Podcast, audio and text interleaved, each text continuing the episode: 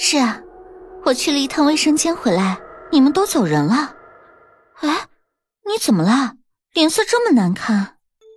啊，没，没什么，可能是这两天加班太辛苦了，没睡好。这时，电梯的灯突然暗了一下，瑶瑶尖声一叫，抓住了张可的手。张可一下子也慌了，拼命的按着应急键。这时，电梯里竟然传来了音乐声，还有啦啦的声响。像是磁带转动的声音，接着响起了女声：“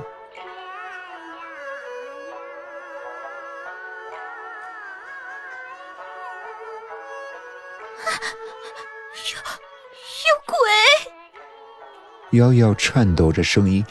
这时，灯又突然亮了，一切都恢复了正常。电梯继续向下运行，一到一楼。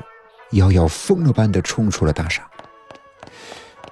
这夜，张可失眠了，怎么都睡不着，困极了。迷糊间，脑子里突然闪现了半年前的那场车祸。那天他喝了些酒，处在半醉的状态，却坚持自己开车回家。那时已经是半夜，那条路原来就人少，半夜里啊，路上更是冷清。所以他的车速飞快，可突然冒出了一个横穿马路的女人。张克来不及刹车，车子把那个女人给撞飞了。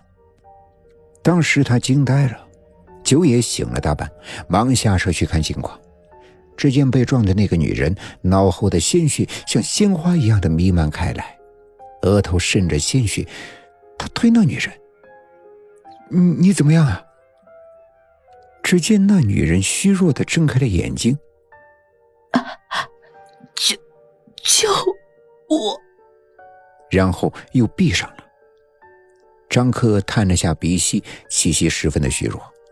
当时他心里害怕极了，酒后驾车罪名不轻，心里挣扎了一番，还是逃掉了。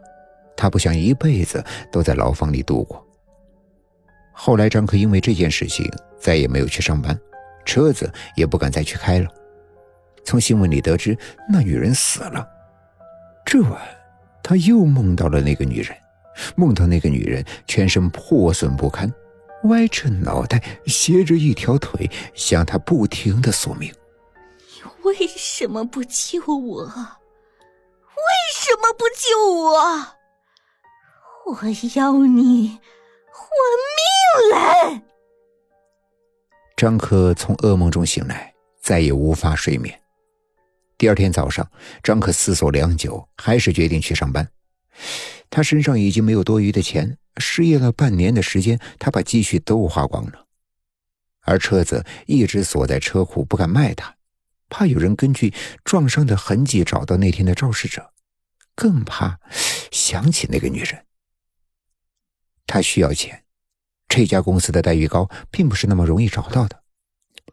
张可来到了公司，发现瑶瑶没来上班，他便问小丁。小丁说：“啊，瑶瑶打电话来请假了。哎，事情这么忙，她还请假。”张可忙说：“啊，可能是身体不舒服吧。”瑶瑶的任务只好加在了他这个新人的身上。于总关爱的拍了拍他的肩膀。没办法呀，最近太忙了，人手又不够，偏偏在这节骨眼上，瑶瑶又请假了。你表现的很不错，我会给你加班费的。过了这段非常的时期，以后就不会这么忙了。好好干，小伙子。张可看着那一堆的文件夹发呆，看来又得加班了。张可工作到了很晚，当他把手上的事情忙完，已经接近十二点。小丁跟蕾蕾不知何时已经走掉了。收拾了一下，张克关好公司的门，走进了楼道。这时他才想起了那个该死的电梯。他转过身想爬楼梯，但是十八楼，而且半夜三更爬楼梯也挺恐怖的。当电梯门缓缓打开的时候，里面是空无一人，但是。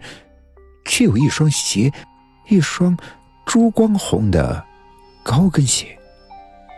张克心里发麻了，但是他不能走楼梯，只好硬着头皮进去了。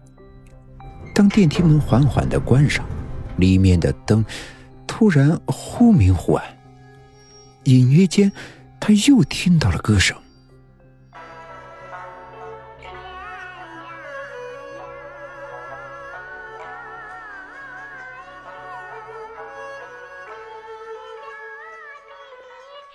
张克感到自己的心脏快要炸裂了。这时，电梯突然停了下来。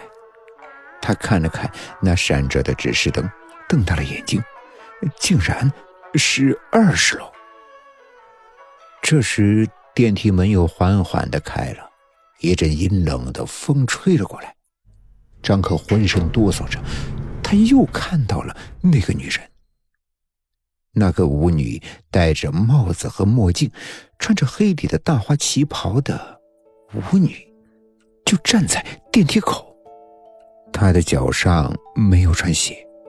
她走进了电梯，站在张克的身后，套上那双高跟鞋，然后悠悠的说了句：“真巧。”张克木然的点了点头。电梯的灯又开始忽闪忽灭。不知何时，女人已经站在他的面前，突然摘掉了帽子，又摘掉了墨镜。